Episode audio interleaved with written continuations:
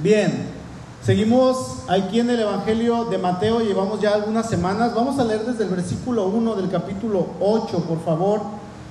Y voy a, pedirles que me acompañen ahí con su vista. Voy a leer hasta el versículo 22. Dice, cuando descendió Jesús del monte, le seguía mucha gente. Y he aquí vino un leproso y se postró ante él diciendo, Señor, si quieres, puedes limpiarme. Jesús extendió la mano y le tocó diciendo, quiero, sé limpio. Y al instante su lepra desapareció. Entonces Jesús le dijo, mira, no lo digas a nadie, sino ve, muéstrate al sacerdote y presenta la ofrenda que ordenó Moisés para testimonio a ellos. Entrando Jesús en Capernaum, vino a él un centurión rogándole y diciendo, Señor, mi criado está postrado en casa, paralítico, gravemente atormentado. Y Jesús le dijo, yo iré y le sanaré. Respondiendo el centurión y dijo, Señor, no soy digno de que entres bajo mi techo, solamente di la palabra y mi criado sanará. Porque también yo soy hombre bajo autoridad y tengo bajo mis órdenes soldados y digo a este ve y va y al otro ven y viene y a mi siervo hace esto y lo hace. Al oírlo Jesús se maravilló y dijo a los que le seguían, de cierto os digo que ni aún en Israel he hallado tanta fe. Y os digo que vendrán muchos del oriente y del occidente y se sentarán con Abraham e Isaac y Jacob en el reino de los cielos, mas los hijos del reino serán echados a las tinieblas de afuera. Allí será el lloro y crujir de dientes. Entonces Jesús dijo al centurión, ve y como creíste te sea hecho. Y su criado fue sanado en aquella misma hora. Vino Jesús a casa de Pedro y vio a la suegra de éste postrada en cama con fiebre. Y tocó su mano y la fiebre le dejó. Y ella se levantó y le servía. Y cuando llegó la noche, trajeron a él a muchos endemoniados y con la palabra echó fuera a los demonios y sanó a todos los enfermos para que se cumpliese lo dicho por el profeta Isaías cuando dijo, Él mismo tomó nuestras enfermedades y llevó nuestras dolencias. Viéndose Jesús rodeado de mucha gente, mandó pasar al otro lado y vino un escriba y le dijo, Maestro, te seguiré donde quiera que vayas. Jesús le dijo, las zorras tienen guaridas y las aves del cielo nidos, mas el Hijo del Hombre no tiene donde recostar su cabeza. Otro de sus discípulos le dijo, Señor, permíteme que vaya primero y entierre a mi padre. Y Jesús le dijo, sígueme, deja que los muertos entierren a sus muertos. Palabra de Dios. Hoy entramos al capítulo 8 de este Evangelio y sabemos que los Evangelios es una breve recapitulación, es una pequeña historia narrada acerca de los dichos y hechos de Jesús, de la vida de nuestro Señor Jesucristo. Pero en este capítulo en específico vamos a estudiar un poco acerca del corazón de nuestro Señor, de cómo Él actuaba hacia las personas. Tenemos que recordar, hermanos, que Jesús, como Dios Todopoderoso, Él hecho carne, venía a este mundo y hermanos, era completamente imposible era imposible que él pudiera ocultar quién era. Eso no se iba a, poder lograr porque él de su misma naturaleza eh, emanaba esa autoridad, emanaba ese poder, emanaba eso que decía simplemente quién era él, ¿verdad? Porque ¿cómo ocultar tan semejante poder? ¿Cómo ocultarlo? No se podía, hermanos. Vamos al versículo 1. Dice, cuando descendió Jesús del monte, le seguía mucha gente, y he aquí vino un leproso y se postró ante él diciendo, Señor, si quieres, puedes limpiarme. Jesús extendió la mano y le tocó diciendo, quiero, sé limpio. Y al instante su lepra desapareció. Entonces Jesús le dijo, mira, no lo digas a nadie, sino ve, muéstrate al sacerdote y presenta la ofrenda que ordenó Moisés para testimonio a ellos. Aquí tenemos la primera muestra del corazón de nuestro Señor. Obviamente vemos un acto de sanidad, ¿sí? Vemos un acto de sanidad hacia esta persona, pero vemos la respuesta del corazón misericordioso del Señor. Dice que se le acercó quién? Un leproso. Hoy en día la lepra está casi erradicada, todavía existe en algunos lugares del mundo, pero la lepra ya casi no existe. De hecho, es muy común, más común que escuchemos de la lepra cuando escuchemos chistes acerca de la lepra. ¿no? Que no son correctos, pero ahí están. De hecho, yo no supe que era un leproso hasta que escuché dos o tres chistes de lo que son o de lo que era un leproso. Bueno, los, leprosos, hermanos, eran personas que por lo regular ellos contaban con el desprecio de todo el mundo. Nadie los quería, todo el mundo los quería fuera. Estas personas eran enfermos y por su misma enfermedad esto causaba que ellos fueran expulsados del pueblo. Por lo regular, un leproso, aunque hubiera tenido mucho dinero, había perdido todas sus pertenencias.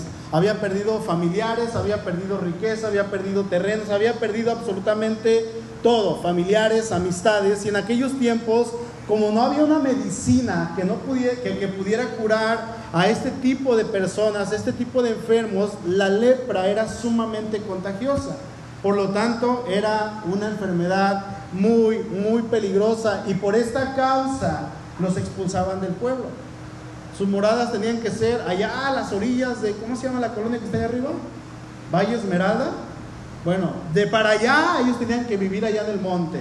Y de este lado, terminando San Vicente, entre San Vicente y Porvenir, ellos tenían que vivir a las orillas de las ciudades. No podían estar dentro de las ciudades, eran expulsados. En aquellos tiempos, fíjense que la gente solía ser muy amigable. La gente cuando uno iba pasando por el pueblo, por las calles, veía a una persona y le ¡Hey! ¿A dónde vas? No, pues voy de paso, vente, te invito a comer. Y la gente iba y se sentaba a comer. Si la gente no aceptaba la invitación a comer, esto se consideraba como un insulto. De hecho, ahí en el pueblo donde yo crecí solía pasar eso, ¿verdad? Mi papá iba pasando y la gente le hablaba o la gente iba pasando, mi papá les hablaba desde la calle, desde la casa y le decía a perfectos desconocidos, amigo, ¿dónde va? No, pues voy al monte, véngase, le eche un taco, ándale, pásese, eche un taquito. No, que, por favor, no me desprecie.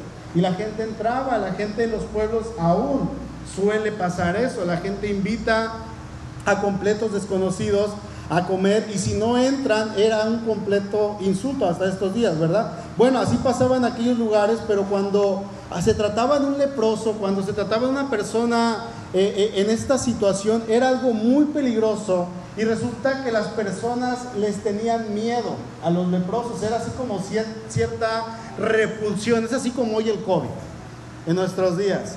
Eh, resulta que sabemos de alguien que puede llegar a tener COVID o, es un, un, covidiano, como les dicen, ya positivo, declarado por el doctor.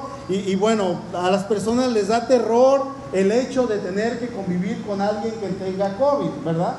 pero somos incongruentes, o sea, vamos al súper, hacemos el mercado, estamos en el cine, vamos a comer al restaurante, vamos a la fonda, vamos a la tienda, pero nos enteramos que fulanito de tal tiene COVID y lo dijimos hola desde lejos y nos sentimos ya así como si estuviéramos enfermos de COVID, ¿verdad? Y sentimos así como cierto, ah, como ñañaras, como que nos autosugestionamos y comenzamos a pensar que estamos enfermos. Bueno, era algo así con los leprosos. Estas personas al pueblo, hermanos, les daba terror convivir con ellos. Ellos no querían convivir con los leprosos y cuando un leproso se iba acercando, de hecho iba caminando y la gente los veía y si la persona quería saludarlo, ¡Hey, amigo! El leproso decía, soy leproso, soy leproso, soy leproso, inmundo, inmundo. Entonces la persona decía, ah, un leproso y se iba corriendo. ¿Para qué? Eran pues de alguna manera como métodos para prevenir, ahora sí que la sana distancia, ¿verdad? En aquellos tiempos. Entonces funcionaba, la lepra se erradicaba o hasta que esa persona sanaba o pues la persona quedaba fuera de la ciudad hasta que quedara sana, ¿verdad? Bueno, muchos en, estos tiempos, por la enfermedad, también habían perdido dedos por la lepra, habían perdido orejas, habían perdido la nariz, habían perdido la quijada, algunos habían perdido un miembro completo, un brazo, una pierna, y, y, cuando las personas se acercaban a ellos, hermanos, ellos hedían terrible. ¿Por qué? Porque la lepra era carne en descomposición. Entonces estas personas se les pudría la piel, se les, se les pudrían los dedos, se les caían y ellos ya no sentían, ya no se daban cuenta de lo que estaba pasando. Sin embargo, era algo terrible en ese momento y, y estas personas eran rechazadas por todo el pueblo, absolutamente por todos. Nadie los quería. Incluso su misma familia les decía, no, hijo, vete para allá a las orillas del pueblo porque es lo que dice la ley. Pero ¿saben para quién nunca fueron rechazados? Para el Señor Jesús, para Él no. Dice, cuando descendió Jesús del monte le seguía mucha gente y aquí vino un leproso y se postró ante Él diciendo, Señor, Señor, si quieres, si quieres puedes limpiarme, lo que decía ahorita Miriam, hermanos, necesitamos recordar cuán inmundos, cuán miserables éramos antes de que llegáramos a los pies de Cristo. ¿Y quiénes éramos antes de Él? ¿Y quiénes somos ahora delante del Señor? Aquí está toda la diferencia. Absolutamente toda. Era una petición que iba a hacer que Dios mismo volteara a verlo. No lo iba a rechazar. Y dice el Salmo 51 que el corazón contrito y humillado, Dios no lo va a rechazar. Era una actitud de sometimiento total a Dios. En primer lugar, este hombre le dice a Jesús, Señor, Señor, ahí está toda la diferencia. La palabra Señor es una palabra griega, curios, y esta palabra significa total autoridad. Es una persona que, que se le entregaba, ni siquiera a los reyes. ¿Quién estaba arriba del rey? El César. Y el César se hacía a sí mismo el curios. Entonces, el curios era la persona de máxima autoridad, pero cuando una persona se acercaba a alguien, a, Jesús, y le decía curios, le estaba diciendo, tú eres Dios. Tú eres el Dios todopoderoso. Y, y, estas personas estaban admitiendo con todo su corazón, con todo su ser, que estaban frente a Dios. Le estaban diciendo, tú eres Dios, el Dios todopoderoso, el Dios encarnado. Es lo que estaban eh, diciendo. Ellos estaban reconociendo que Jesús era el Mesías. ¿sí? Este hombre va con el Señor, con todo lo que tenía en ese momento, y lo único que tenía en ese momento era su corazón. No tenía nada más. Y le dice la segunda palabra que hizo que Jesús volteara. Le dice, si quieres. Si tú quieres, solamente si tú quieres. Y ahí, está este aspecto, hermanos, de la humildad de este hombre. Nada de decretar, nada de declarar, nada de mandar a Dios, nada de darle órdenes a Dios. Y es que saben que el decretar, el mandar, el darle órdenes al Señor es algo nuevo. Es algo que relativamente tiene pocos años, es una corriente que se dio hace algunos cuantos, 50, 60 años en el pasado, y, bueno, e, estas cosas de declarar, de decretar, se trata nada más y nada menos que darle órdenes a Dios. Yo decreto en este momento que queda sano por mi palabra, dicen algunos herejes todavía. ¿Sí? Por mi palabra. Y comienzan a darle órdenes a Dios, a decirle a Dios qué es lo que Él tiene que hacer. Noches de gloria. ¿Se acuerdan de esas campañas? Dios, te tienes que acomodar a mi agenda. El 3 de abril a las 8 de la noche. Ven por tu milagro. Y ahí va la gente por multitudes yendo por su milagro, ordenándole a Dios qué es lo que tienen que hacer. Bueno, aquí está la actitud de este hombre, una actitud simplemente hermosa, una actitud que es, hermanos, sumisa delante del Señor, una actitud que está dispuesta a aceptar lo que venga de parte del Maestro, sea un sí o sea un no. Si tú quieres, le dice esta persona, y dice el verso 3, Jesús extendió la mano y le tocó. Si una persona tocaba a un leproso, ¿qué pasaba? Quedaba inmunda. Podía contagiarse, pero quedaba inmunda. No podía tocar nada absolutamente. Y si yo tocaba un leproso y luego iba y acomodaba el ventilador, el ventilador quedaba inmundo hasta la noche y teníamos que purificarlo. Y si yo decía, ah, ¿qué horas son? Voy a ver mi teléfono, el teléfono ya quedó inmundo. Y si yo tocaba un jarro de, barro, ¿qué tenía que hacer con el barro? Lo tenía que romper. Pero es que lo ocupo, se rompe, es inmundo, basura.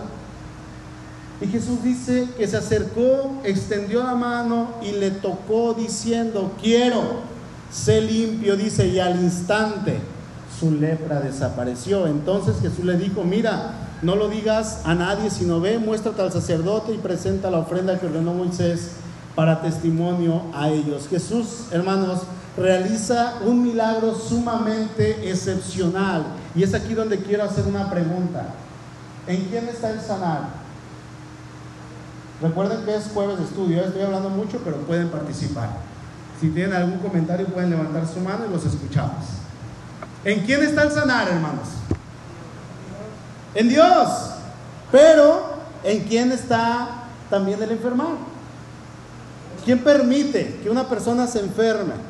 Vamos a recordar, ahí en su Biblia busquen Éxodo, capítulo 4, si no yo se lo leo aquí en pantalla. Es una historia del momento en que Moisés recibe su llamamiento. No sé si se acuerdan.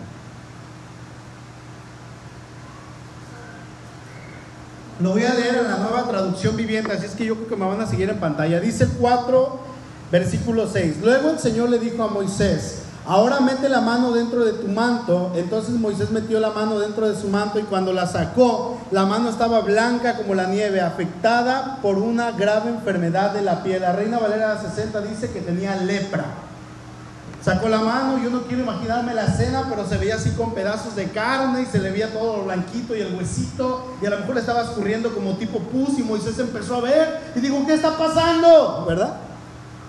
Y dice el 7, ahora vuelve a meter la mano dentro de tu manto y, y Moisés, pero se va a asociar, se va a asociar de pus se va a asociar de todo lo que está supurando mi mano. Y le dijo el Señor, le dijo el Señor, así que Moisés metió la mano de nuevo y cuando la sacó estaba tan sana como el resto de su cuerpo. Así de sencillo es para el Señor, así de fácil, hermanos. Simplemente para Él es tan sencillo, dice Deuteronomio 32, 39. Vean ahora que yo, yo soy y no hay dioses conmigo. Yo hago morir, tómala. Y yo hago vivir. Yo hiero y yo sano y no hay quien pueda librar de mi mano. En otras palabras, debemos de entender que nuestro Dios es soberano. Él es soberano y punto. Y aquí viene, hermanos, nuevamente la pregunta que todo el mundo se ha hecho durante este último año y medio. ¿Quién envió el COVID? ¿Quién? Quiero escuchar a los hermanos. ¿Quién? Dios. Dios, híjole, fuertes declaraciones. Cuidado, no vayan a pedrear. La pregunta aquí debería de ser, es una pregunta no de quién envió el COVID, la pregunta debería de ser de nosotros hacia Dios. Y deberíamos decirle esta pregunta, hermanos, que ya hace año y medio se la hicimos al Señor. Y yo no sé si ustedes, si, si ustedes pudieron responder o pudieron responder a la respuesta del Señor. La pregunta es, Señor, ¿qué quieres que yo haga en este tiempo de pandemia? ¿Cómo quieres usarme en este tiempo? ¿Qué quieres de mí? Porque si Dios, hermanos, envió el COVID para trabajar con sus hijos, obviamente tenemos que preguntarle, porque saben que ya, ya, está la vacuna. ¿Cuántos de aquí ya se vacunaron? Ya está la vacuna y dentro de poco la vacuna va a ser un requisito para ir a trabajar, para ir a la tienda, para, para todo. Así como el INE. Y la vacuna aquí está. ¿Sí? Y resulta que se va a acabar la pandemia y no fuimos usados por Dios en este tiempo.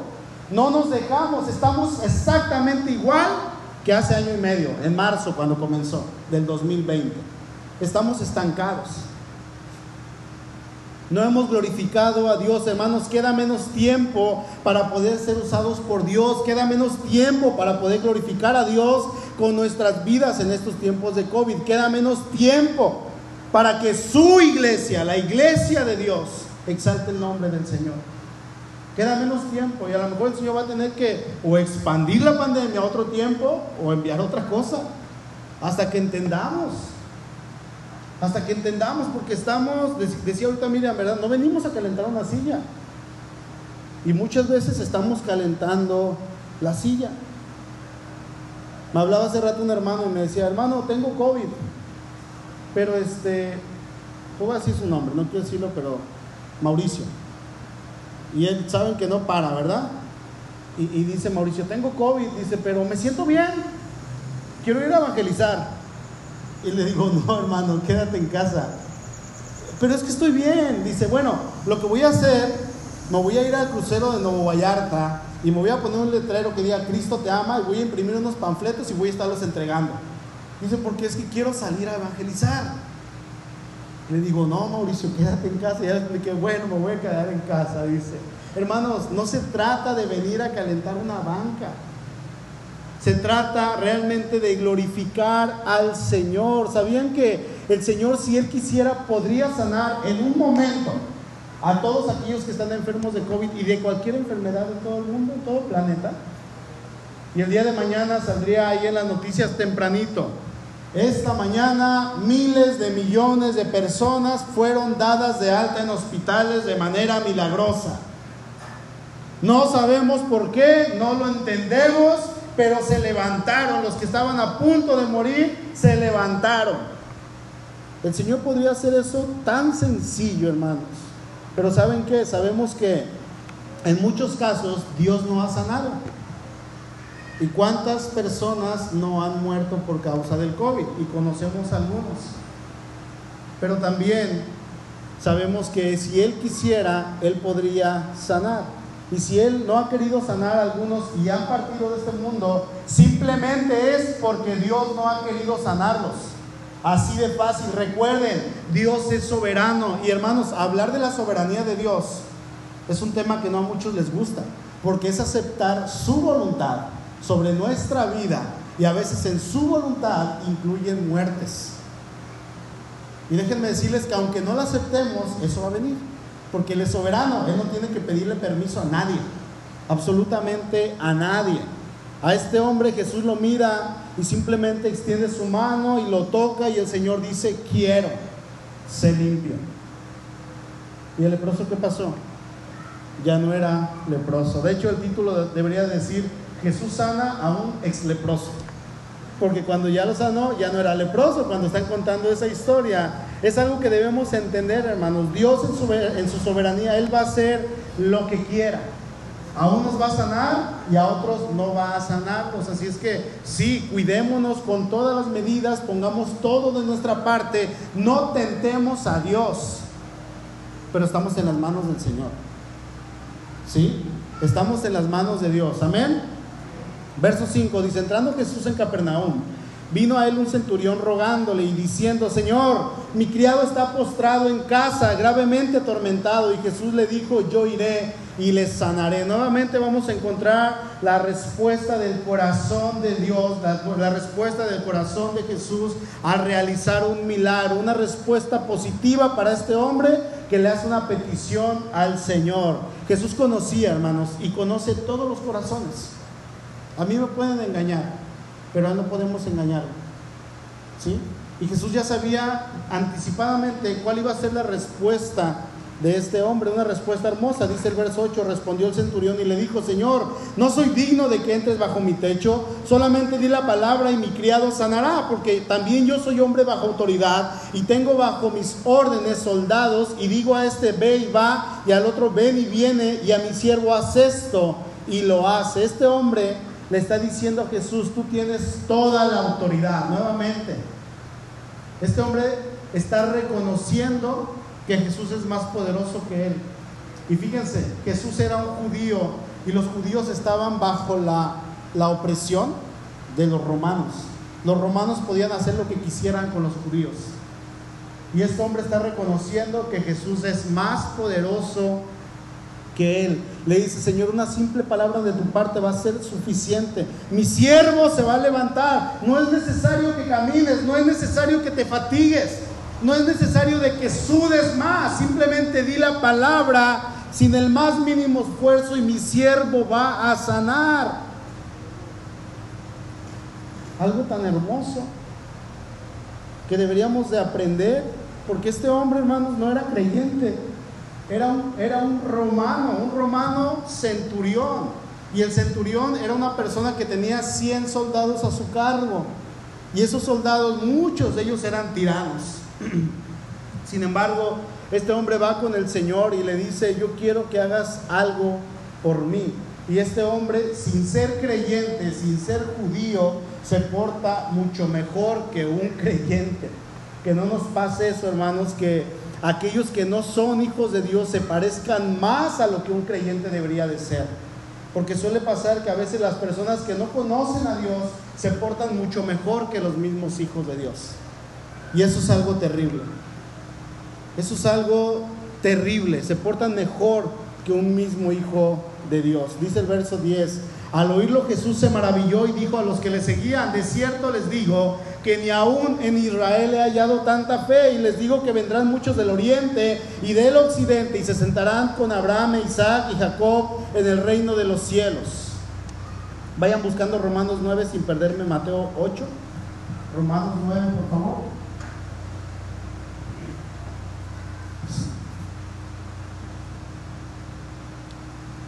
Dice el Señor, vendrán muchos del oriente y del occidente. ¿De quién está hablando el Señor? Romanos 9. El Señor está hablando, hermanos, de nosotros. Está hablando de su iglesia, la cual iba él a rescatar con su sangre. Él está hablando de aquel pueblo que él iba a adquirir más adelante a través de su sacrificio. ¿Sí? Está hablando de nosotros que no éramos ni judíos, ni hijos, ni dignos, ni nada. Y está diciendo, van a venir y se van a poder sentar con Abraham y con Isaac y con Jacob y van a ver mi gloria y van a estar conmigo. Ahí estamos nosotros. ¿Sí? Dice Romanos 9:6, no que la palabra de Dios haya fallado, porque no todos los que descienden de Israel son israelitas, ni por, ni por ser descendientes de Abraham son todos hijos, sino que en Isaac te será llamada descendencia. Esto es, no los que son hijos según la carne son hijos de Dios, sino, los, sino que los que son hijos según la promesa son contados como descendientes. Y ahí estamos nosotros. Es mediante esa promesa que Dios le hizo a Abraham cuando lo llamó. ¿Se acuerdan de cuál es la promesa? Está ahí en Génesis 12. Dice, haré de ti, haré de ti una gran nación, te bendeciré, te haré famoso y serás bendición para otros. Bendeciré a los que te bendigan, maldeciré a los que te traten con desprecio, y todas las familias en la tierra serán bendecidas por medio de ti. Esa es la promesa que Dios le hizo a Abraham.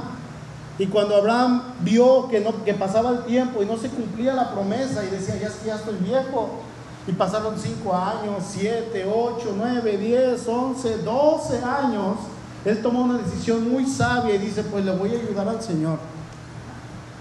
Y, pues se mete con Agar y tiene un hijo al que llama Ismael y ahora sí él dice, Ismael es el hijo de la promesa, Señor, aquí está mi hijo, aquí está mi primogénito para que cumplas todo lo que dijiste.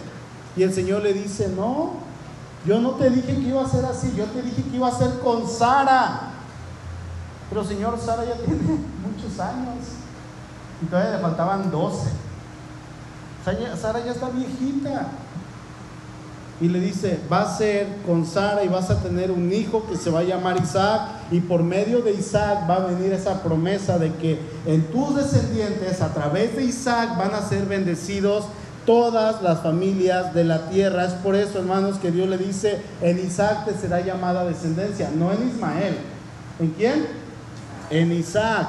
Y es por medio de la descendencia de Isaac que más adelante iba a venir el Cristo iba a venir nuestro Señor y nosotros somos esa descendencia de Cristo. Amén. Romanos 9:25, como también en Oseas dice, llamaré pueblo mío al que no era mi pueblo y a la no amada, amada. Y en el lugar donde se les dijo, vosotros no sois pueblo mío, allí serán llamados hijos del Dios viviente. O sea, de no ser nada, ahora fuimos injertados en ese pueblo de Dios para ser pueblo de Dios sin que lo pidiéramos, sin que buscáramos a Dios, Él nos buscó y nos encontró. Amén. Romanos 11, voy a leerlo en la nueva traducción viviente, acompáñenme en pantalla, verso 17 en adelante. Pero algunas ramas del árbol de Abraham, algunos del pueblo de Israel, han sido arrancados. Y ustedes los gentiles, o sea, los judíos, dice, fueron arrancados. Y ustedes los gentiles, o sea, nosotros, que eran ramas de un olivo silvestre, o sea, que éramos matas de las que están aquí afuera, ramas que, que, se quitan y se tiran a la basura, ¿sí? Que eran ramas de un olivo silvestre, fueron injertados. Así que ahora ustedes también reciben la bendición que Dios prometió a Abraham y a sus hijos, con lo cual comparten con ellos el mismo alimento nutritivo que proviene de la raíz del olivo especial de Dios pero no se jacten de haber sido injertados para reemplazar las ramas que fueron arrancadas. Ustedes son solo una rama, no son la raíz. cuídense, cuiden lo que hacen. Recuerden que sin ser dignos, sin merecerlo, Dios los injertó ahí. Dice este verso 20, es cierto, pero recuerda, esas ramas fueron arrancadas para que no, porque no creyeron en Cristo, o sea, los judíos. Y tú estás allí porque sí crees. Así que no te consideres tan importante, más bien teme lo que podría suceder. Pues si Dios no perdonó a las ramas originales, tampoco te perdonará a ti. Fíjate en que Dios es bondadoso, pero también es severo. Es severo con los que desobedecen, pero será bondadoso contigo si sigues confiando en su bondad. En cambio, si dejas de confiar, tú también serás arrancado por completo.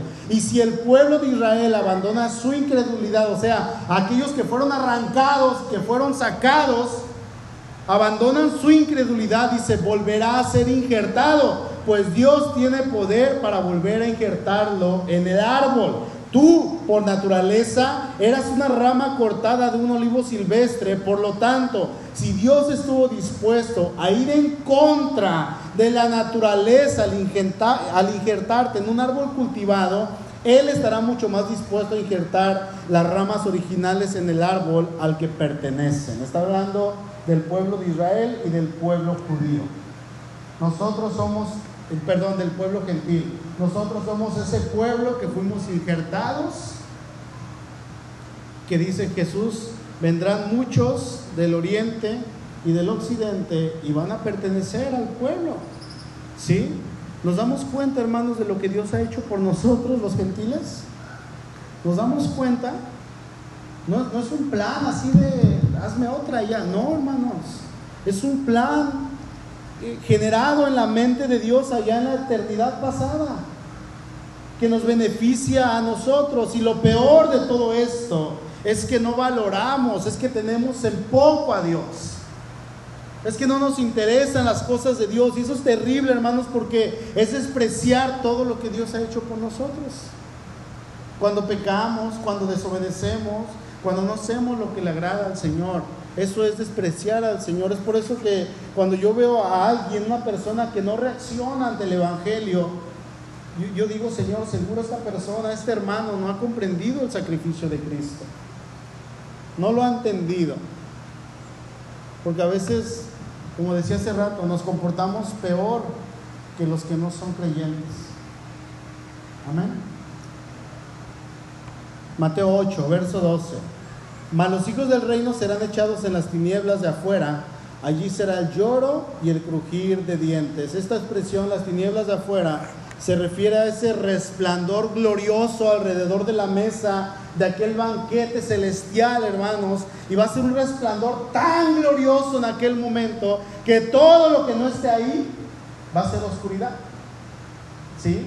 Ahora, ¿quiénes van a estar en este banquete? Bueno, todos los que fueron invitados, todos los que no rechazaron al Hijo, todos los que fueron inscritos o todos los que fuimos inscritos en el libro de la vida. Pero los otros, al ser echados afuera, van a ser tinieblas. Es una figura juntamente con el dolor, descrito con llanto y con el crujir de dientes. Nos está hablando del infierno, aquellos que rechazaron a Jesús. Analicemos, hermanos, en dónde estamos. Si somos hijos genuinos, ya lo somos sigamos creciendo en fe. Pero si no lo somos, analicemos, nos dice Pablo, hermanos, analícense a ustedes mismos si están en la fe. Porque no sea que estemos engañados toda la vida viviendo una vida de religiosidad y en el momento en que lleguemos ante la presencia de Dios, resulta que en ningún momento fuimos invitados al banquete celestial. Fíjense lo que dijo Charles Spurgeon. Me gusta decirlo más como Carlos Spurgeon. ¿Sí? Dice, ¿qué es lo que los perdidos están haciendo? Están llorando y crujiendo sus dientes. ¿Tú crujes tus dientes ahora? Me vas a decir, no, tú no lo harías a menos que estuvieras en agonía y en dolor. Bien, en el infierno siempre hay crujir de dientes. Tómala. Qué terrible va a ser esto, hermanos. Que no llegue ese día y que chequemos y que tengamos la gran sorpresa de que nunca fuimos invitados a las bodas. Amén. Verso 3. Entonces Jesús dijo al centurión, ve y como creíste te sea hecho. Y su criado fue sanado en aquella misma hora. Hermanos, el poder de Dios no está limitado por la distancia. Seguido hablo con algunos hermanos, con algunas personas que están enfermos y hablo por teléfono y le digo, ¿me dejas orar por ti? ¿Me deja orar por usted, hermano? Claro que sí. Y una vez le comenté a un hermano, ¿me deja orar por usted, hermano? Se empezó a reír como diciendo, pero es que no estás aquí, ¿cómo le vas a hacer? Le digo, pues déjeme orar por usted. Y me gusta cuando le digo a un hermano, ¿me deja orar por usted? Claro que sí, al instante comenzamos a orar los dos como si yo estuviera ahí con Él, pero no, yo estoy lejos, el que está ahí con Él es el Señor. Y me encanta hacer eso, orar por las personas por teléfono también. ¿Sí? Dios no está limitado por la distancia. Verso 14, vino Jesús a casa de Pedro y vio a la suegra de este postrada en cama con fiebre. Y tocó su mano y la fiebre la dejó y ella se levantó y le servía. Y yo pienso, si tan solo hubiera estado en ese momento, hermanos, viendo todo lo que estamos leyendo, analizando todo lo que está pasando, ya sabiendo quién es el Señor, ¿qué, ¿qué hubiera hecho usted, hermano? ¿Qué hubiera hecho en ese momento? ¿Cómo hubiera actuado?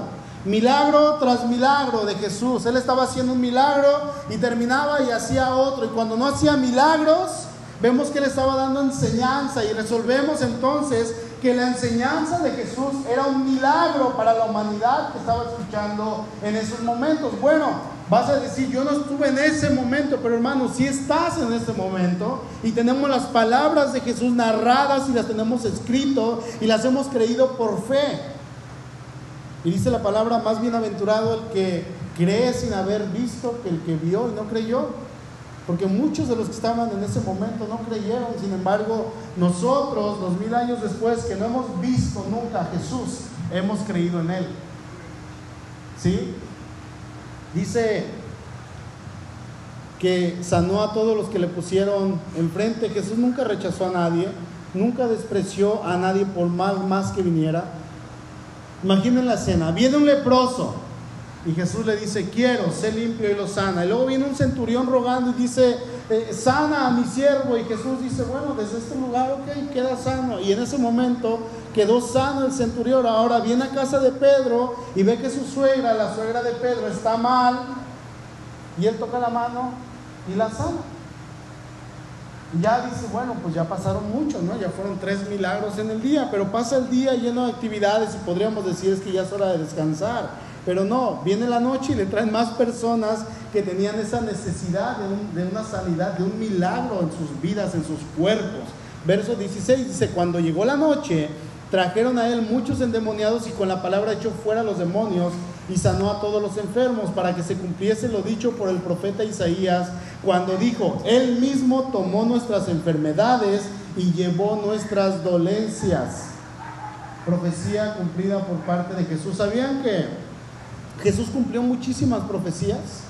Ni el Corán, ni el libro de Mormón tienen escritura o literatura predictiva, profecía, no tienen. Sin embargo, la Biblia, el 30% de la Biblia es profecía.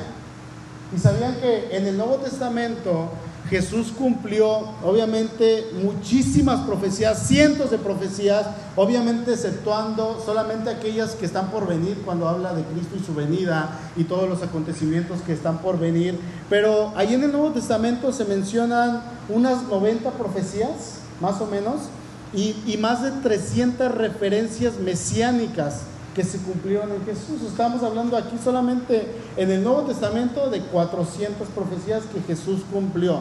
Y Él cumplió todas y cada una, y cada una de ellas, perdón, al pie de la letra, sin ningún error. Él las llevó a cabo en su cuerpo, en su vida. Y en este verso de Isaías que estamos leyendo que dice que Él mismo tomó nuestras enfermedades y nuestras dolencias, Hermanos, hoy podemos aplicarlo a nuestra vida perfectamente porque sigue siendo palabra de Dios para nosotros. La palabra de Dios nunca va a ser anticuada. Isaías escribió esto hace 2700 años. Y hoy podemos decir que Jesús tomó nuestras enfermedades y tomó nuestras dolencias y las llevó en su cuerpo, las llevó en su cruz. Qué hermosa es la palabra, ¿verdad? Verso 18. Ya estamos casi terminando. Dice, viéndose Jesús rodeado de mucha gente, mandó pasar al otro lado. Y vino un escriba y dijo, maestro, te seguiré a donde quiera que vayas. Jesús le dijo, las zorras tienen guaridas y las aves del cielo nidos, mas el Hijo del Hombre no tiene donde recostar su cabeza. Hermanos, ¿cuál es el costo de seguir a Jesús? ¿Cuál es el costo?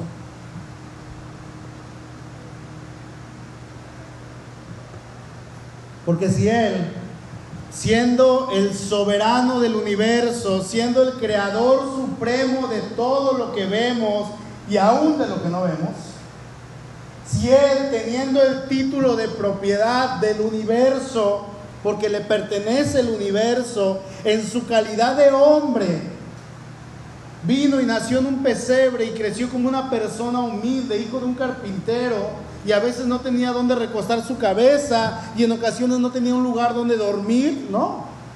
La pregunta aquí es, hermano, ¿hasta dónde está usted dispuesto a llegar por aquel que lo merece todo? ¿Hasta dónde? ¿Qué tanto está dispuesto a dar? Porque recuerden que Él vino y dio todo, ¿sí? Él dio todo de sí y Él llegó hasta el fin para que nosotros, siendo un pueblo gentil, lo que estábamos viendo hace un momento, siendo un pueblo que no merecía, un pueblo que no tenía nombre, un pueblo que ni siquiera era mencionado y un judío jamás iba a imaginar que los, judí, que, que los gentiles y que todas las naciones de la tierra iban a entrar a la promesa de Abraham. Un judío jamás iba a imaginar eso. Y Jesús llegó hasta el final. Hermanos, que no nos pase cuando preguntemos el costo de seguir a Jesús, como esta persona que le dijo las siguientes palabras, verso 21. Dice, otro de sus discípulos le dijo, Señor, permíteme que vaya primero y entierre a mi padre. Jesús le dijo, sígueme y deja que los muertos entierren a sus muertos. Este hombre le estaba diciendo a Jesús, Señor, yo te voy a servir, pero primero deja que mi papá se muera. Su papá estaba vivo. Deja que mi papá se muera. Y yo imagino, pues mi papá está en su plena edad de la juventud. Tiene apenas 45 años. Y es un hombre fuerte y robusto. Está pronosticado que va a vivir, va a vivir hasta los 70 años. Mira, ya que crezca, que envejezca, que prepare su herencia, y ya que él se vaya de este mundo, entonces yo te voy a servir. ¿Cuántas veces no le hemos dicho al Señor así? Señor, yo te sirvo, pero primero esto, pero primero aquello, pero primero, pero primero, pero, pero, pero, hermanos, en ocasiones queremos seguir a Dios, sí. Y yo creo que en muchas ocasiones es un ardor en nuestro corazón genuino por servir al Señor, pero vienen las aflicciones, viene todo lo de este mundo y nos apaga esa, esa pasión por servir.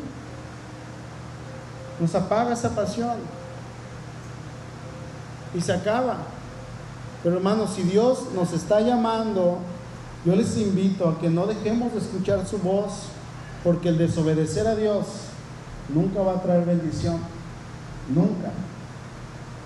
Si el Señor nos está llamando a algo, oremos.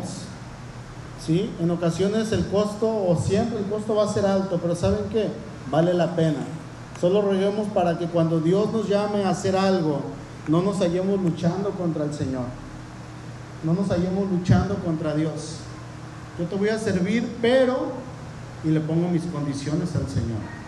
Ahora que estuve allá en León, Guanajuato, eh, saludé a un pastor que, es, el director del seminario Lacey, allá en Oaxaca. Es un pastor muy usado por Dios, muy sabio.